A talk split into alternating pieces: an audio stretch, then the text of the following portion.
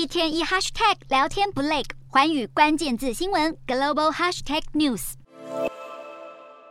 拉着充电线替爱车充电，许多人购买电动车的诱因是可以省下大笔燃料费。不过，受到俄乌战争能源价格上升的影响，电动车车主们恐怕要皱眉头，因为电动车充电的成本增加了。以德国超级充电站的价格来说，九月份每度电来到台币二十三元左右。如果要让特斯拉 Model 3跑一百六十公里，需要花费台币六百零四元，而日本本田 Civic 的传统燃油车跑一样的距离，只需要五百九十九元。也有分析认为，在电动车持续成长的情况下，充电站将来的价格可能更高昂。有研究认为为，电动车逐渐取代汽油车的转折点会是在二零二三年左右，但在能源危机发生后，如果加上关税考量，转折点可能会延到二零二六年以后。如果想要省钱，选择在家充电，基本上还是比汽油车便宜，但是效率太差。例如，如果是用美国的电压一百二十伏特的交流电为特斯拉充电，需要花上好几天；以两百三十伏特为标准电源的欧洲，只需要一个晚上。而如果用特斯拉的超级充电站，只需要四十分钟。购买电动车划不划算，还是要看个人取舍。另一方面，尽管电费上涨，为保爱车有可能越来越贵，但是这一点对目前的电动车市场似乎还没有显著的影响。根据欧洲汽车制造商协会的数据，截至九月底前的三个月，电动车的销量有将近二十六万台，比前一季增加了十一趴。